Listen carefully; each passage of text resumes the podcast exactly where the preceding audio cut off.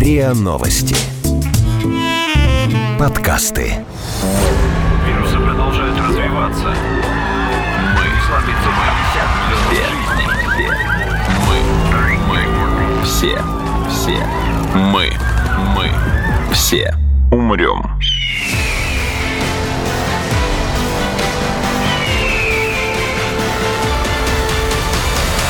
Мы все умрем.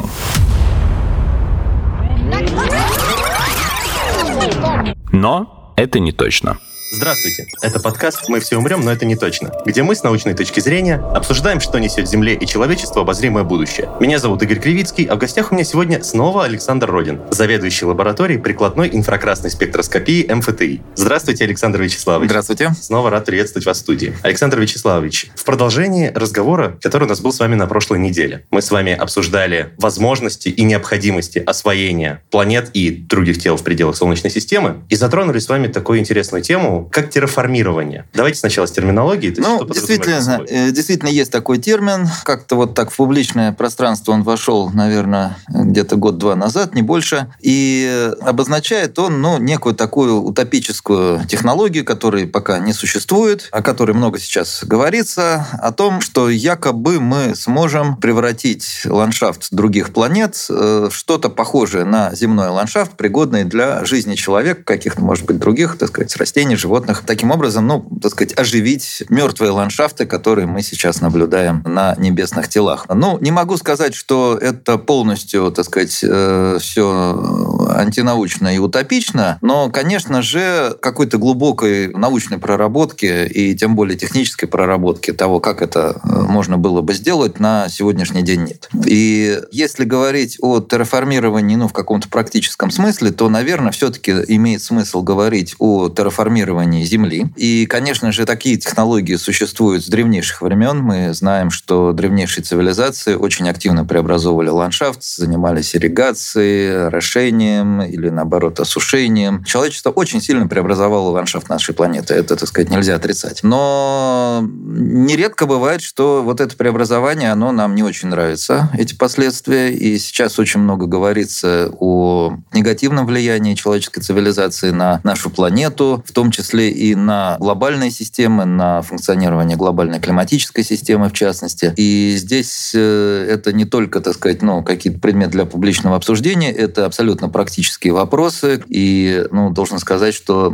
полностью механизмы этого явления, они на сегодняшний день непонятны, и мы с трудом прогнозируем, а что будет дальше. И, конечно же, все эти вопросы очень важные, и исследования других планет, они нам серьезно в этом помогают. Поэтому я бы вот говоря о терраформировании, говорил бы, наверное, наверное, в общем, таком более общем смысле, как о деятельности, связанной с исследованием и преобразованием глобальных планетных систем, имея в виду климатическую систему, ландшафт и так далее.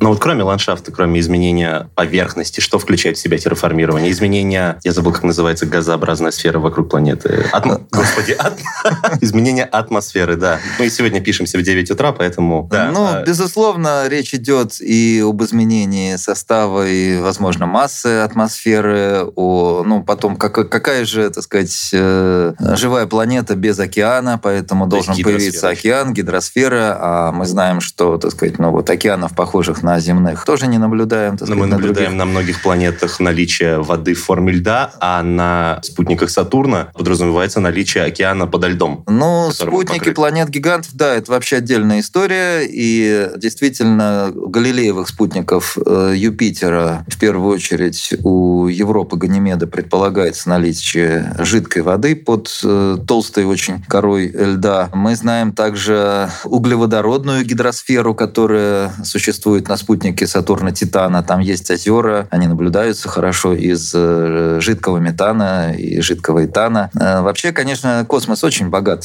так сказать, на природные системы, но мы не видим ничего похожего, что хоть как-то напоминало бы нам Землю. И пока что у нас нет, конечно, ну, каких-то практических методов ничего не просматривается, как бы мы могли преобразовать, ну, допустим, тот же марсианский ландшафт и сделать его земным. Ну, а теоретически какие-то наработки же присутствуют в этом поле. Я читал, например, что были предложения сбрасывать на Марс, например, водородную бомбу. Не, Не, ну это совсем смешно. Ну, просто это школьная совершенно задачка. Прикиньте, сколько, ну, какая энергия взрыва водородной бомбы. Она не так велика, я вас уверяю. Не столько для того, чтобы нагреть атмосферу, сколько для того, чтобы просто, ну, принести на Марс водород, на котором его а, Да Господь с вами. Водорода там полно. Объясните это... мне тогда вы, как, э, какие есть теоретические раскладки по терраформированию Марса. Идея о том, что если мы увеличим плотность атмосферы, то, с одной стороны, мы позволим существовать жидкой воде. Я просто напомню, что жидкой воды на Марсе нет не только потому, что там холодно, там бывают и плюсовые температуры, и достаточно регулярно. Там нет жидкой воды, в первую очередь, потому что там низкое давление атмосферы. Вот, э, чтобы существовала жидкость, надо, чтобы не просто температура была выше нуля, но и чтобы давление было выше тройной точки. Тройная точка составляет примерно вот порядка полпроцента от давления земной атмосферы, которое соответствует примерно среднему давлению на Марсе. То есть это как бы Марс находится на пороге возможности существования жидкой воды. Это как раз очень интригует э, многих исследователей. Ну, есть идея, что если мы давление увеличим, существенно увеличим количество, так сказать, атмосферного газа, в первую очередь, ну, углекислого газа, из которого состоит атмосфера Марса, тогда мы э, можем, во-первых, позволить существовать жидкой воде, во-вторых, парниковый эффект, который таким образом усилится. На Марсе он очень незначительный, составляет всего там, может быть, 2-3 градуса. Таким образом, мы поднимем среднюю температуру. Ну, а дальше уже оно как-то само собой. Ну, понятно, что само собой все равно не получится, потому что, ну, любой э, пригодный для жизни ландшафт, он в первую очередь подразумевает наличие очень, так сказать, много, большого биоразнообразия. Пока мы знаем только, ну, некий класс э, примитивных э, микроорганизмов, которые вполне себе существуют при марсианских условиях, и наверняка, я не биолог, не могу говорить об этом профессионально, но наверняка мы уже занесли на Марс э, какую-то жизнь, и она там есть. Это вполне возможно, хотя э, есть программы так называемой планетарной защиты, эти все аппараты проходят процедуру стерилизации, но надо понимать, что эта стерилизация, она не абсолютно. 99,9% бактерий, да? Да, а бактерий так много, что, конечно же, мы эти бактерии туда занесли, без сомнений. Но это пока все на уровне идей и каких-то практических средств, механизмов и тем более конкретных программ, которые подразумевали вот какое-то существенное изменение климатической системы Марса, их на сегодняшний день нет, хотя я совершенно не исключаю, что они появятся в будущем. Мы все умрем.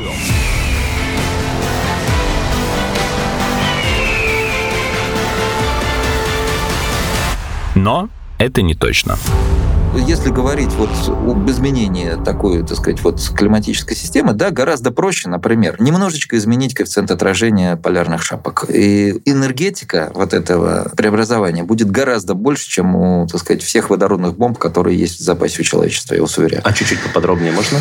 Ну, дело в том, что вот наша планета получает от Солнца на каждый квадратный метр почти полтора киловатта энергии. То есть представьте себе, что вот э, в мире, в котором мы живем, у вас на каждых полутора метрах, э, на каждом квадратном метре, прошу прощения, находится утюг. И этот утюг включен в розетку, и вот э, наше светило, так сказать, э, обеспечивает нашу планету на самом деле гигантским потоком энергии. Мы об этом говорили уже в прошлый раз. Человечество, вся энергия, которым владеет и управляет человечество, это очень-очень небольшая доля от того, что дает нам Солнце. Поэтому, как только мы научимся управлять этими потоками, мы сможем очень существенно изменять энергетический баланс. На самом деле мы уже это делаем на нашей планете, потому что из э, вот всего энергетического баланса Земли примерно где-то так, ну, четверть, может быть, чуть меньше, приходится на энергию испарения воды с поверхности зеленой массы. И это значит, что биосфера, на самом деле, она управляет энергетикой Земли очень существенно. Ну, а поскольку сейчас биотехнологии достаточно развиты, мы можем значительной площади управлять биологическим разнообразием на значительных площадях, управляя лесным хозяйством, так сказать, сельским хозяйством и так далее, да, то здесь у нас действительно появляется рычаг э, довольно существенного воздействия на энергетику планеты. Вот э, если у нас нет биосферы на планете, как на Марсе, ну, наверное, можно придумать какие-то другие э, методы, которые тоже изменят энергетический баланс. Ну, вот все хорошо знают, да, что вот черный асфальт темный, да, на нем в жару менее приятно находиться, чем вот на такой серой светлой плитке. Просто потому, что коэффициент отражения меньше и больше, большая часть солнечной энергии преобразуется в тепло. И если мы, например, вот э, относительно светлый лед в полярной шапке сделаем темным, там присыпем чем-то темным, там песком, например, да, то, ну, вообще говоря, энергетическая отдача, так сказать, от солнечного излучения существенно увеличится. Ну, другое дело, как это сделать практически. И еще отдельный вопрос, а вообще стоит ли это делать, потому что вот мы один раз там что-то испортим, да, и вот навсегда нашим потомкам даже Марс оставим не только нашу планету, да, но и Марс оставим в таком вот, так сказать, замусоренном состоянии. Вот это тоже отдельный, так сказать, пласт проблем. Вот об этом я, кстати, тоже хотел сейчас поговорить, как раз такая этика терраформирования, скажем так. То есть действительно мы будем ради собственных каких-то целей, при том, что мы, как мы с вами обсудили в прошлый раз, не собираемся в обозримом будущем переселяться на другие планеты, но тем не менее мы собираемся играться с их э, атмо, гидро, лито и даже, может, биосферой, видоизменяя их до полной неузнаваемости, но при этом без какой-либо практической осязаемой прикладной необходимости. Насколько эта концепция вообще единогласно принята в научной сфере или, наоборот, вызывает бурные споры? Да нет, ну я не сказал бы, чтобы об этом как-то бурно спорят, просто потому что, я говорю, пока это все на уровне там идей, как, какого-то такого визионерства отвлеченного, и, наверное, все-таки до практических шагов еще очень и очень далеко. Вот. Но, конечно же, ответственное отношение к окружающей среде, в том числе и космическим объектам, оно необходимо. Это абсолютно осознанно. Я вот уже упомянул о программе планетарной защиты. И, конечно, такие меры предпринимаются в первую очередь для защиты каких-то очень хрупких, может быть, тонких систем, про которые мы пока мало что знаем. Ну вот, например, мы не можем сейчас исключить, да, что на Марсе существует какая-то очень э, примитивная биологическая активность. А как только мы заносим туда какую-то земную жизнь, ну, понятно, что она очень легко вот эту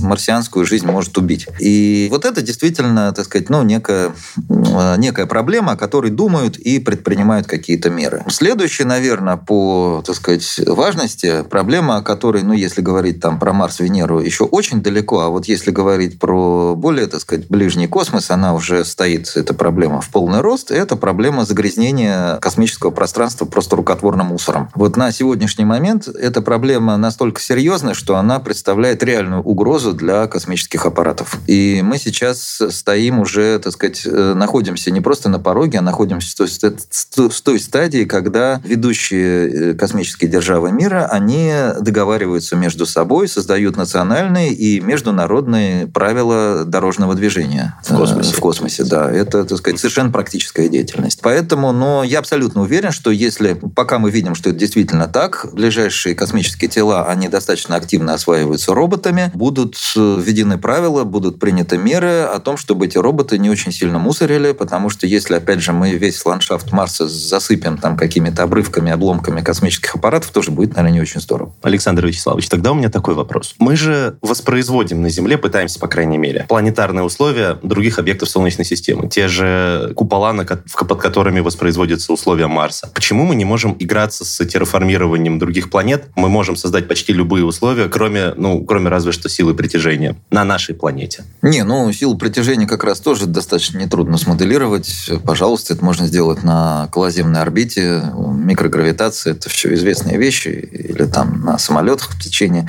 короткого времени можно создавать любые условия гравитации, а не только нулевые. Но дело в другом. Дело в том, что вообще все вот эти вот процессы терраформирования, все, что связано с преобразованием э, облика небесного тела, это все процессы глобальные. А в каких-то камерах климатических мы можем э, моделировать только локальные условия. Да, мы можем, э, наверное, попытаться вырастить там какую-нибудь бактерию или там, не знаю, какие-нибудь грибы, примитивные споры вот в марсианских условиях. Или, допустим, там смоделировать марси... венерианские облака, там очень сложную химию, которая там происходит. Но это будет локальный процесс. А вот как это все будет э, в глобальном масштабе реализовываться, мы можем пока только моделировать моделировать при помощи, так сказать, э, суперкомпьютеров. Это делается, делается достаточно активно. И даже если говорить о нашей собственной планете, то, конечно, в первую очередь э, и прогноз изменений климата, и будущие технологии по управлению климатом, они первую очередь должны основываться на компьютерном моделировании. Я глубоко в этом убежден. Вычислительные мощности человечества растут очень быстрыми темпами, и совершенство математических моделей тоже растет. Поэтому здесь у нас практически безграничные возможности. Ну а почему тогда этого недостаточно? Почему мы думаем о том, чтобы реально менять реальные условия реальных планет, если мы все это можем подсчитать с помощью наших суперкомпьютеров, которые будут только развиваться? Потому что любая компьютерная программа, она превращается в реальность только тогда, когда она может быть проверена в реальном эксперименте. Вот на этом стоит, вообще говоря, все здание естественных наук, что все наши теоретические выкладки, все наши представления, все наше мировоззрение, оно обязано проверяться на практике. То есть сколько бы мы это ни высчитывали, оно не станет э, доказанным, пока не будет проверено? Да, абсолютно точно. И мы сами даже не узнаем, как мы можем очень существенно ошибиться. Именно поэтому любые процессы, они, прежде чем быть применены на практике, они должны быть, с одной стороны, промоделированы, с другой стороны, верифицированы экспериментом. Это обязательное условие. Мы все умрем.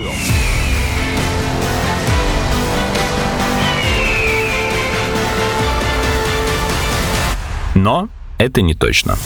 Меня вот что беспокоит. Смотрите, вот, ну, допустим, окей, провели мы эксперимент по терраформированию. Ну, то есть придумали, реализовали, как-то изменили климат какой-то планеты. Давайте говорить про все тот же условный Марс, поскольку, ну, на нем, кажется, свет, свет клином сходится. Допустим, изменили мы климат Марса. И дальше что? Вот мы с вами в прошлом выпуске пришли к выводу, что заселять Марс мы не будем, невыгодно, не нужно, дорого, бесполезно и так далее. Но вот у нас есть планета с пригодным для какой-то биосферы, ну, даже не будем говорить для человека, но для чего-нибудь еще, хотя бы для растительности, климатом, другим климатом. Окей, это теперь другая планета. Мы ее изменили, и все?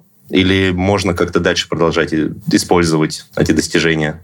Терраформирования? А, ну, я вижу эти э, практический выход из э, вот подобного направления деятельности в первую очередь в плане отработки технологий для э, терраформирования Земли. Как я уже говорил, мы сейчас неизбежно сталкиваемся с достаточно существенным влиянием деятельности человечества на климатическую систему, с одной стороны. С другой стороны, мы видим, что у нас э, растут климатические риски, потому что инфраструктура, которую создает человечество и, так сказать, сказать, э, экономическая, социальная, военная в том числе, она становится все более сложной и, соответственно, все более уязвимой. Это с одной стороны. С другой стороны, мы видим, что растет вероятность э, катастрофических природных явлений. Это реальная статистика, тут никакой мифологии нет. Это тоже имеет свои объяснения. И ну, совершенно неизбежно, что если мы уже на эти процессы неизбежно воздействуем, то мы должны научиться этими процессами управлять. А вот, как я уже говорил, без верификации любая модель, любая теория никакой никакой ценности не имеет. И Марс как раз, наверное, единственное у нас, э, единственный объект, который находится в нашем ну, относительном доступе, где мы могли бы такие глобальные технологии глобального воздействия э, на климат планеты верифицировать.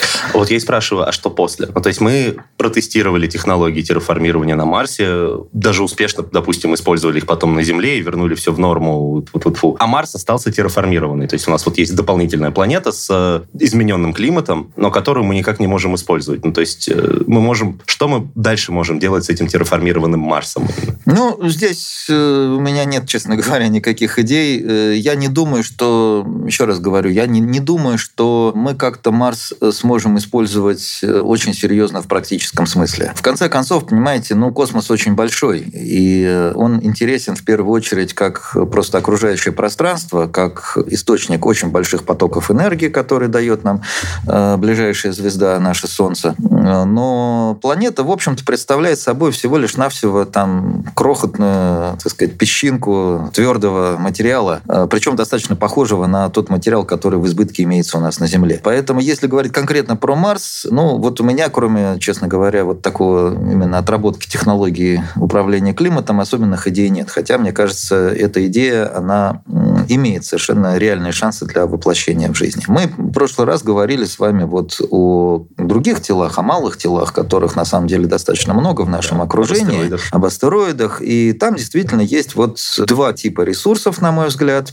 Первое – это минеральные всевозможные ресурсы, в первую очередь, как мы говорили, вот э, полиметаллы всевозможные. И второе – это энергетические ресурсы, это вот кинетическая ну, да. энергия, которая находится в очень таком компактном состоянии там. И, наверное, это все. Честно говоря, вот вообще, понимаете, человечество, выйдя в космос, мне кажется, самый главный вывод, который сделало, это то, что там ничего особенных золотых гор-то нет в космосе. Поэтому вот космос для нас, безусловно, источник вдохновения, источник, совершенно неисчерпаемый источник знаний, в первую очередь о том, кто мы сами такие, о нас самих, и о том, каково наше место в этом мире. А если говорить вот именно о такой колонизаторской, так сказать, э, практике, да, эксплуатации всевозможных ресурсов, которые там есть, ну, опять же, я уже начинаю повторяться, но мне кажется, что это не самое главное, что мы можем найти в космосе. Не знаю, у меня немножко печально на душе стало от этого, потому что экспансистские амбиции умирают во мне просто по мере наших разговоров. Ну, знаете, мне кажется, что вот здесь не должно быть э, противоречий, потому что, да, безусловно, человеку, и особенно русскому человеку, свойственна вот эта экспансия, желание, так сказать, э, куда-то рваться вперед за пределы вообще всех мыслимых, немыслимых границ. И, конечно, именно вот э, это чувство великое, оно позволило нашим далеким предкам построить цивилизацию совершенно, казалось казалось бы, непригодных для жизни условиях на огромных территориях северной части нашего гигантского континента. Да и первыми выйти в тот самый космос. И первыми выйти в космос. Это одно и то же явление, если говорить именно вот о цивилизации, так сказать, о психологии и философии. Но при этом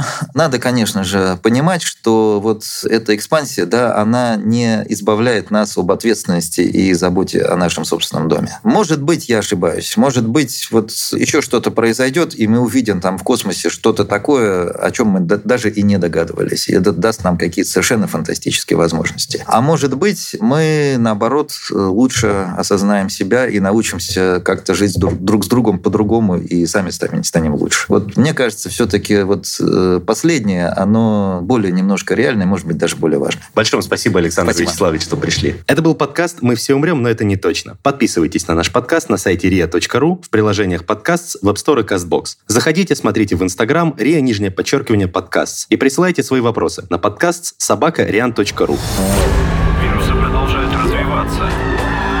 Мы Мы. Все. Все. Мы. Мы. Все. Умрем.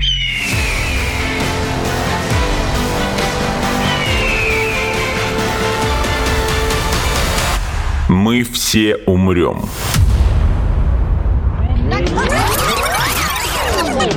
Но это не точно.